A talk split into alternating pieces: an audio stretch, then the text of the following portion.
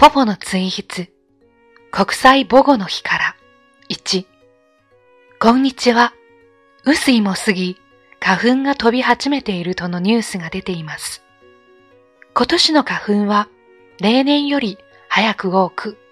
花粉症の人は対象を十分にということです。私も花粉症があるので対象を十分にと言われても困ります。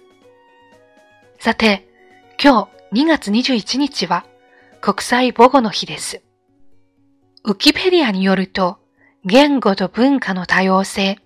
多言語の使用、そしてあらゆる母語の尊重の推進を目的として、国際連合教育科学文化機関ユネスコが1999年11月17日に制定した国際デーの一つであるということだそうです。母語ということで私が考えるのが継承語のことです。継承語とは簡単に言えば親から受け継いだ言葉で、この言葉は1988年に言語学者の中島和子氏によってヘリテージ・ラングエージの日本語訳として発表された比較的新しい用語であり、研究分野です。私の息子は中国で生まれ育ちました。彼にとっての母語は中国語です。